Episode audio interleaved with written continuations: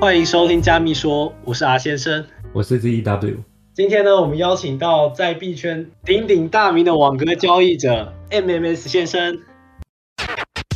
嗨，大家好。好，M 大。那据我所知，就是你很早就来到这个币圈里面了，而且你你靠自己套利搬砖，最早期啦。现在搬砖应该是赚不到很多钱的，但是在以前搬砖好像有蛮大的利润这样。那你靠自己套利搬砖也存到了人生的第一桶金，然后不仅如此，你还买了自己的房子，对不对？对对，没错没错没错。对，这这这对我来说，这还蛮不可思议的，因为我没有参与到之前那波那么黄金的时期，这样。是是是。对，想听听一下你分享那个时候的经历，这样。OK，啊，从从头开始讲，为为什么我会接触加密货币好了？当初我接接触加密货币的时候啊，是因为二零一七的时候，呃，我妈接触了一个资金盘，这个资金盘可以去 Google 查得到，叫以太世界。那他当时的内容是说什么？利用手机的记忆体可以租给云端空间给呃需要的人，然后赚取以太币这样子。那那时候我就他他有教我们怎么出金嘛。那出金的方式就是给我们以太币。那我就想说，呃要去哪里兑现？他就跟我说在在 MyCoin 交易。那当时台湾只有只有哎我记得有两个交易所，也有三个，但一个我忘了，一个叫做比特之星。那一个就是 MyCoin，那就是现在的 Max 的前身。我那时候就想说，嗯，好。然后我就第一次出金的时候，他给我出一颗给我嘛。然后我就想，哎，那我去兑现看看。然后我就兑现出来之后，从 MyCoin 出来，然后两三天就到我的银行账户了。那我就想说，哇，这到底是什么东西？一个要八九千台币。因为那时候我是二零一七的七八月，然后第一次做交易，然后那时候价格是九千台币左右一台以太币。嗯。对，然后我就觉得哇，太太神奇了，我就去了解一下，了解之后才发现，哎，还有比特币，还有一堆无为博哎，然后我就开始去，呃，那时候刚好币安也刚，呃，币币安成立了一段时间，然后就刚好去，因为他打号召号称说是世界上最大的加密货币交易所，我就去申请注册，然后。就在上面去看到以太币的价格跟现在买 coin 的那个价格去换算美金的时候，发现哎，为什么会有两三四千，就是两千、三千、四千，甚至到五千的一个价差，一颗比特币。然后我想说，哎，那是不是我可以做一个套利的空间？然后我就开始去找一些其他交易所更好搬搬砖的交易所，然后就找到币宝。那币宝已经倒了，那我就从币宝上面进去做搬砖这样子。当初是这样。然后慢慢起家到现在，然后到中间，呃，用网格交易啊，然后到呃现在这个状态。哦，那真的很很漫长的过程呢。这样看来已经是大概五年前哦。对对对对对。所以你是照这样听起来，你是先知道以太币，而且是因为那个资金盘，然后后面你才知道比特币这样。没错没错，我那时候其实就是这样说起来，那个渊源也很深，我也不知道为什么。那我其实蛮好奇一件事情，就是那既然你是因为资金盘认识了这个东西，然后那个时候应该对加密货币的观念，还有整个大环境的因素，大家应该都很 很排斥这种东西，或者是根本就没有听过。那你你又是怎么样去看待这个东西的？就是在二零一七年的时候。我当初其实没有想很多哎，因为我完全对他的那些，因为我不是工，我不是编程人员嘛，我根本看不懂他所谓的智能合约到底是什么东西。我以为它就只是一个一个金融商品，就很简单这样，然后可以去兑换，没有想这么多。然后对，就就在币安上面做交易啊，这样子，真的真的没有想很多。所以，我我是觉得说，如果遇到年代比我更币龄比我更长的人的时候，其实我真的很想要问他们说，当初你是怎么？敢 hold 到现在的，真的。那我我想请问一下，就是当初你在嗯那么早以前的时候就接触加密货币啊，那你是怎么去判断你想要 hold 哪些币种的呢？我我其实从基本面开开始去练习，因为我觉得技术分析对我来说超困难的。那我就从基本面去了解，因为我觉得你了解一个东西它在干嘛。那你可以更坚定的抱住它到一直到未来。那那时候其实我现在抱最多的东西是币安币，然后呃我当初抱着它是讲说哦世界上最大的加密货币交易所，然后他那时候是说有它的 BNB 好，我记得没有错，应该是五十 percent 的手续费吧。那我想说，我一直做搬砖，我就要去做一个手续费的折抵五十 percent，然后我就买了一坨。然后呃，刚好他有出了一一个方案，就是说你可以质押几年，然后他就会还给你一些呃固定利息加 BNB 这样。然后我觉得哎，好不好像不错哎。然后我就买了，我就买了大概，这这可以讲吗？几几百颗，我我很想听。我就讲了，我就买了几百颗，然后就冷冻进去了，就硬硬冷冻进去。几百颗到现在？对，我可以，你可以，你可以，你可以，我把 T S 啊二二十的那个链接给你了吗？我的地址给你了。你说 T R C 二十地址是吧？T R C 二十，你可以地址给你了，应该是 B S C 啊，B N P，对对，应该是 B E P。其实对我来说，真的有点难去想象，因为。几百颗的 BNB 现在也是很很不小的数目没有没有没有，真这其实真的还算小咖的，真的。你你说以币圈的那些早期大佬来讲嘛，是吗？对对对对对，因为我他们选择的是 holder，我选择的是套利搬砖，所以其实呃他们是最赚的到现在。但套套利搬砖那个时候，那这样会不会很麻烦？因为我没有真的去。搬砖过啊！你这样一直做这种来回的动作，然后出金入金、出金入金，这样会不会蛮麻烦？哦，这这这个就是，就是这很好笑。你在做搬砖的时候啊，你大概呃三分五十就银行打电话给你，然后因为因为我我的搬砖方式是用国泰的它的一个千账卡，Visa 千账卡，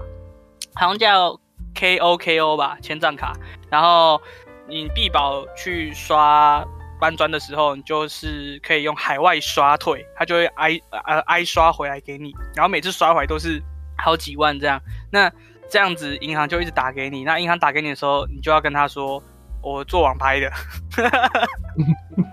银银行相信你哦？能能不信吗？我说网拍就网拍，他能干嘛？哦，那那现在现在这样会不会被查？呃，应该会有那个吧？我记得还现在，因为我现在没有在在做搬砖，我现在就在炒币而已。那我可我，因为我记得那时候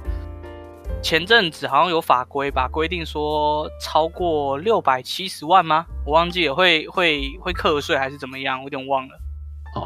那我其实有一个私人的问题，蛮好奇的，因为假如我要出一笔比较大的资金的话，那我要用什么样的方式出来会比较安全？因为假如我的账户里面突然多个几一两百万之类的，国税局不会找我吗？国税局不来找我吗？哦，你有几种方式？第一个，我诶，这这讲出去我也不知道行不行哎。地下汇兑，地下汇兑，就是呃，这个要有走法律的灰色地带，就是你要走地下汇兑去对出来，那这个就不方便细说。那另一种是当初最一开始就是场外交易，那场外交易的时候。通常会约就是银就是银楼或是人家工作室，那当然比较少人会约工作室，就会约可能便利商店或是律师律师楼或是呃警察局外面，通常会以这三地三个地方为主，因为这三个地方第一个呃便利商店有监视器，在它有点钞机，你不用自己带，警察外面是以防安全，就是怕你被绑票，因为我记得没多久之前好像。台中吧，有有人交易两颗比特币就被绑票了，超好笑，两颗就被绑了，太可怕。对对对对，没错。哦，所以要用这种方式。那如果我直接像我们比较大家都知道传统的方法，就是去把它放到台湾的交易所，然后用台湾交易所就卖 U 变成台币这样领出来，是会被查的，是吗？太大笔会？太大笔是指要超过四百万吗？你你有你有用过那种方式提资金吗？我其实没有领超过，就是一次提领超过一百万，没有没有试过，所以这个问题你丢给我的话，呃，我我想说对交易所来说，我没有从交易所兑换过一百万以上，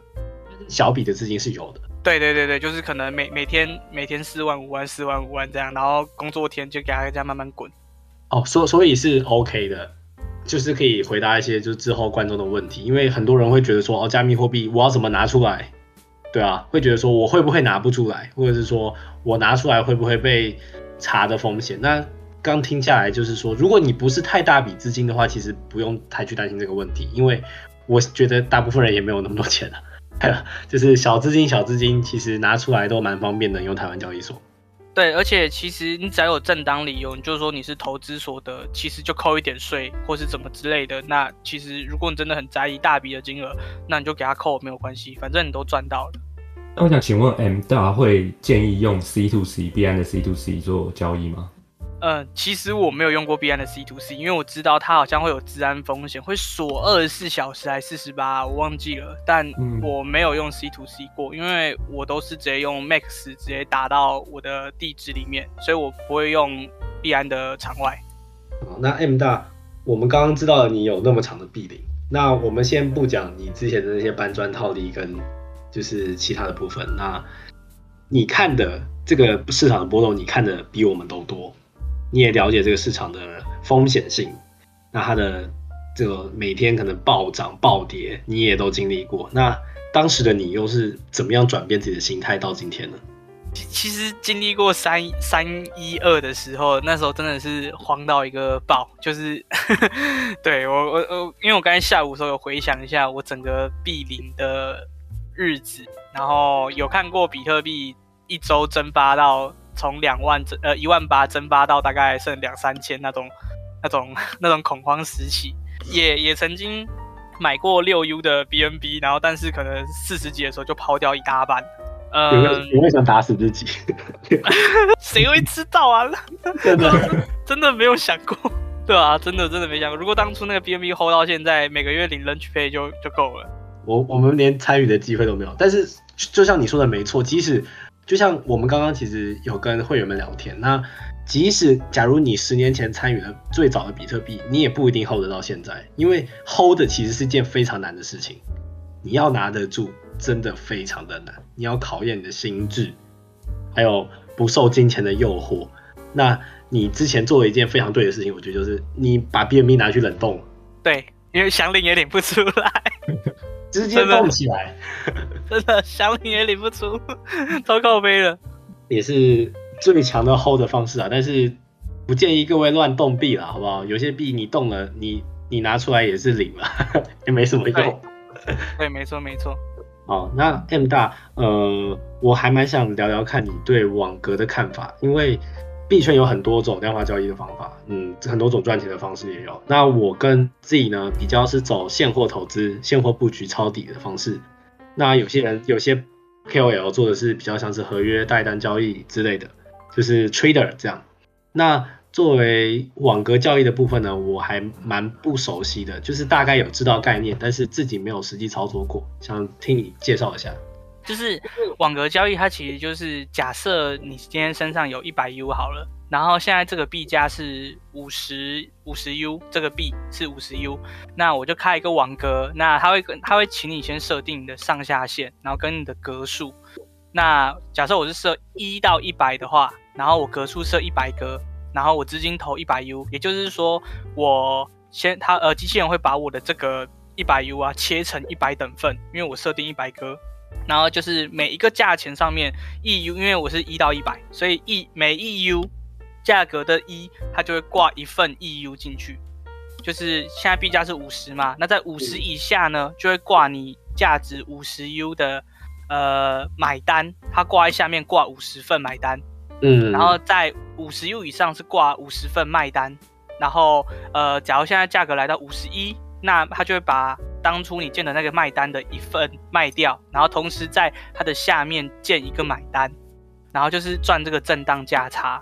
哦，就是在波动的时候，就是可以它涨跌的时候，就是在做不停的在机器人上面做交易，这样在套利是吗？对，其实就是上涨分批卖出，下跌分批买进，降低持仓均价，然后就赚这个震荡差。哦，那那如果假如超过你设定的那个格数会怎么样呢？如果是向上向上超过格数的话，其实是好事，就是严格来说是好事啦。但是，呃，如果你真的很心胸，就是是客家精神，跟我一样的话，我会觉得说，干我少赚了，因为实现货会比你开网格来的赚，就是你 hold 住 hold 到 hold 到最高点。但是有一个缺点就是，你如果是现货，你永远不知道什么时候是最高点，因为我我自己认为我自己没有那个命，我不知道我不知道比特币六万八是最高点。我不知道，那去年一堆人在喊十万，结果连连个七万都没摸到。那，你根本不知道高点在哪里，那你就不如就像我就孤我就乖乖刷网格比较实在。对，向上破网其实就是赚钱，只是少赚多赚的一个关系图而已。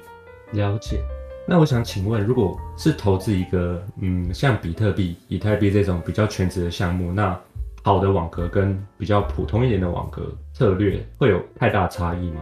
会会有很大很大的差异，因为假设你是设高频交易的话，假设今天现在以太币的价钱是，假设今天是三千，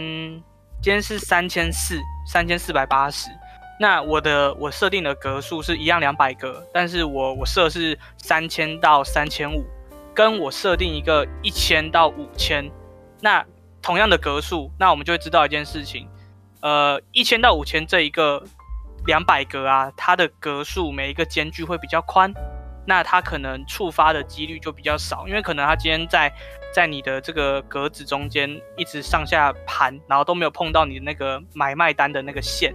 那你今天就没有震荡价差。那但是如果你今天设的很密，你就会不断的高频交易，但是有个风险就是，因为你只有设三千到三千五，你是高频交易没错，那但是有可能很大的几率就是。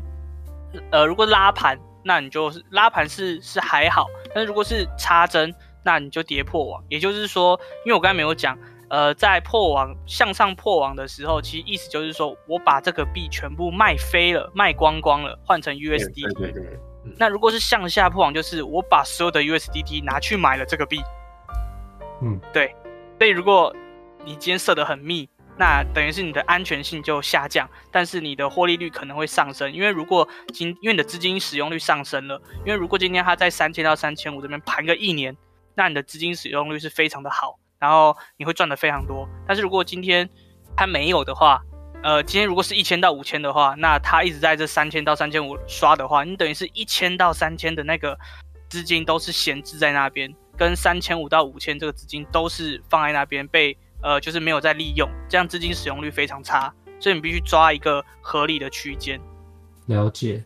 我们都知道每一个策略都是会要依照当时的一个经济情况去做调整。那在网格交易这一部分的调整区间会很长吗？就是会需要像技术分析一样，就是你可能每年的走势都不太一样，那我就是要用不同的策略去应应这样子。了了解，我懂你意思。嗯，我自己会把它，就是我会分成两种两种交易去看。就是第一个叫隧道策略，那这是我自己在网格里面摸出来的一个心法，然后也是一种交易策略。那这个可以大大提升你的资金使用率，同时降低呃，同时提升你的就是你的安全安全系数是不会降低的。那再来一个是。叫做大区间单，就我可能开上一次的强支撑点，可能以太币上次的强支撑点是一千八吧，我没有记错是一千八一千七，那我可能就设个一千五，然后到上次的最高点是四千多，我可能就设五千，那这就是个大区间单，它没有到天地单，但是它是一个大区间，因为在呃网格里面还有所谓的天地单，就是天跟地差的非常远，就假设比特币好了，他们就是设一万到十万。那基本上就是这个来回中间都是赚，但是，呃，它的现金流非常的差，可能一个月只能帮你刷一到三一到三趴，这是天地单。但是用大区间的方式，大概一个月可以套三趴到二十趴不等。就是我我在设网格的时候，其实我都把它想成我就是要摆三个月以上。那三个月以上，我就把它当成是一台矿机。你把网格当成一台矿机来看，其实你就什么都看得开了，而且你会 hold 得很死，你就死都不会关单。就是没有破网之前，你都不会关单，因为呃，你把它想矿机嘛，矿机现在如果你要挖矿的话，大概平均是一年到两年之后才会回本，然后之后你还要挖的话，你还是要耗能的，有那个成本，然后这个回本周期会。因为电费跟你的呃哈希数，还有你的散热，还有以及你的那个币价，会影响你的回本周期。但网格就是你设定完之后放在那边，那它就是一样，它就等于是你花了钱去开了一个网格，就很像你花了钱去买一台矿机，然后只是这个矿机它不是挖以太币，它是挖 USDT 给你，那它就每个月一直花给你，呃，挖给你，挖给你，挖给你，那。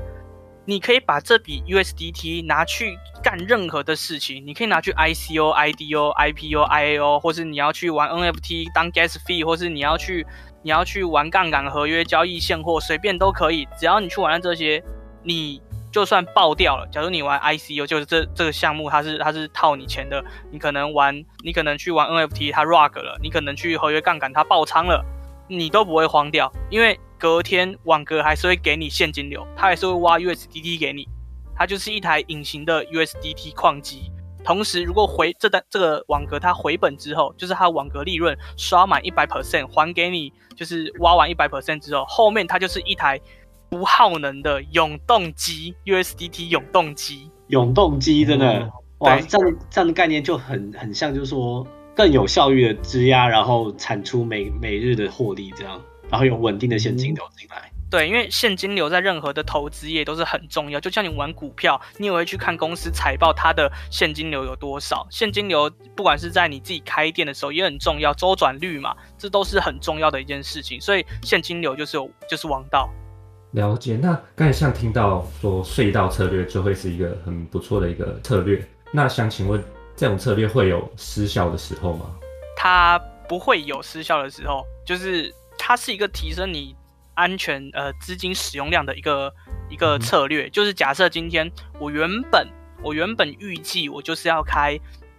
一千到五千这种大区间单，那但是呢现在价格一直在三千到三千五徘徊，那我就开一个三千到三千五。假设我原本是要开一千到一千五，呃这样这样这样讲好像不太好算，这样讲好了，我本来要开一千到五千，然后我原本要开一百个，因为价格一直在。三千到三千五徘徊，我就把它改成三千五到三呃三千到三千五，然后格数原本是要开两百嘛，啊，因为现在我只开了五百 U，因为三千到三千五只有五百 U，那跟我原本一千到五千 range 是五千呐，那我可能就会把格数原本是一百格，那现在只用五百五百的一个 range，我就会设，因为是十 percent，我就是设十格，三千到三千五就设十格，因为我原本一千到一千到五千是设一百格。那因为现在降成三千到三千五，就会只开十个，然后资金使用量原本假设是要花五千 U，我就会降成五百 U，它其实就是大大提升的资金使用量，同时是按照你当时的大区间的安全系数去设定的。那如果这时候向上拉了，就超过三千五了，那你就把三千五到四千这个单子开起来，然后用十 percent 的资金去放。那如果是往下，然后旧的单子就关掉，因为旧的单子它已经全部换成 USDT 了，你没必要，你没必要去让它放着，因为你放着它也不会继续继续抓震荡，因为它已经毕业了，这个单子已经毕业了。呃，如果是向下破网呢，那你就把两千五到三千开起来，然后原本的旧单子就不要关，因为它本来就是预计你会开的东西，只是暂时因为突破了区间，那代表说你原代表说你身上的资金有一千到。两千五的资金使用量你是可以拿去做任何事情，你可以拿去炒现货，你可以拿去活币升息，或是单币质押的迪拜池，都可以这样子干。真的非非常的详细，你已经把你的以身绝活奉献都交给我们了，这样。对。今天感谢 M 大能分享那么多关于网格的知识和技巧，我觉得这些东西很多都是拿金钱买不到的，就是对对我们的观众来说都有很有帮助，这样。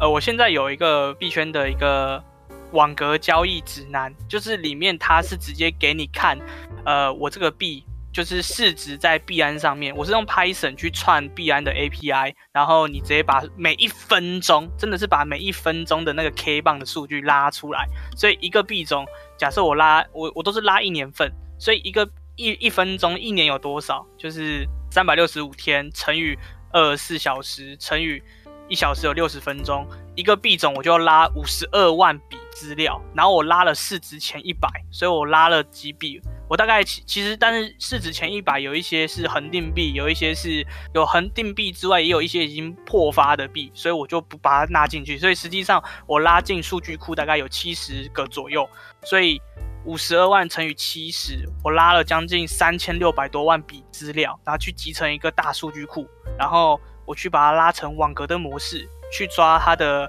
强支撑点，跟用市值论推导它的上限。所以在指南里面呢，它的下限，抓的很漂亮，上限也抓的非常漂亮。最近这几天，从三月到现在，其实有人已经使用我的指南，就是因为我只卖一百 U 一年份使用权，然后我每周都会更新。然后每周更新，他们就会看到有一些币种默默的从下面爬起来，那这就是一个潜力币的一个埋伏的方式。那再来，你可以看到这个币，它如果用我这个区间上下线这个区间跟格数的年化率是多少，那你就可以避开一些比较雷的币种。像其实有些币它的年化率只有十 percent，就是我用一个很已经是同个观念的区间去抓的数值。但是它的年化率只有十 percent，但是有的却可以高达三百 percent，甚至一千四百 percent，那他们就会选择去开这种币种，你就可以避开一些比较雷嘛。因为为什么同样的本金，别人开网格赚的比你还要多，就是因为我们没有一个数据的方式。那现在我就提供这个方式，坐在我的指南里面，就是人家讲有一句谚语，就是你教别人钓鱼不如呃，你给人家鱼不如教人家怎么钓鱼。但是我觉得这句话是屁话，都是垃圾话，因为。我教他怎么钓鱼，他在钓鱼过程中早就饿死了，好不好？那所以，我不如先给他一条鱼吃，他边吃边钓边学，那是不是对他也比较好，对他比较健康？那但是同时，我钓这个鱼也是要花我自己的时间，所以我提供的价钱就是一百 U，然后他可以使用一年。那在一年内呢，他可以学到这个网格为什么？呃，因为我几乎大概每周或每两周会开一堂课，他们就会去学习怎么去抓这个上限跟下限。跟格数怎么抓会比较好，等比等差哪个比较好之类的，跟币种的一些基本面，这些都会教他们。那在这指南里面，我真的觉得非常强大，而且只卖一百 U，平均下来就是你一天就是去干妈店买个铝箔包的麦香绿茶十块钱那个还有找，所以对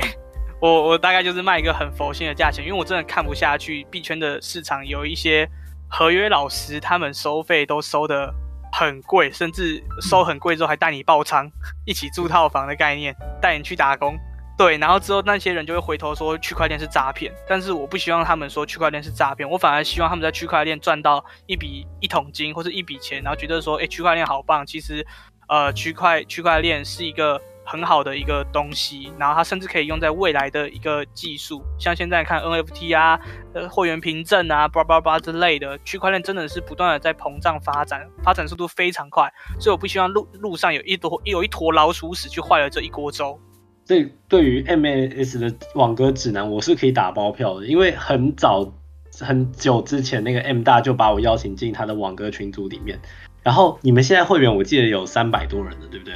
对，有三百多人，然后已经有大部分人，就像他们才刚开不到一个月，然后他们就回本了。就是他可能四天，这其实去我 Instagram 上面，然后去看我的网网格指南，呃，指南网反馈那个精选现实里面就可以看到，因为我这是因为网格是需要时间的，它不像 Trading View 的指标，就是只要讯号准我就可以剖，嗯，但是网格它是需要一点时间去消化的，所以陆陆续续会开始剖出来，剖出来这样子。对，像这几天有毕业的单子，就是呃 A A V E 跟跟 Near Near 好像也也毕业了，还有反正大概我知道毕业有三三个币种，但是我没有去呃去看是哪几个币种，因为我之后还要做更新，因为我本身自己还要在做交易这样子，然后会去在他们重新抓它的上下限。那我也有看过 M 大做的那个 Excel 档嘛，就是关于那个币种数据、网格数据的部分。真的非常用心，好不好？我看到我自己都看到我，我绝对不会做那种东西，真的眼花缭乱，就是非常就是很数据的东西啊，很精准，那对大家也很有用。如果喜欢的话呢，就欢迎大家去 IG 搜寻 MMS 先生，我相信大部分都有追踪啊币圈的人，但是去看看他的网格指南是不是你需要的东西，如果需要的话，请联络他。OK，那今天真的非常谢谢 MMS 先生来跟我们做这次的一个 Podcast 录制。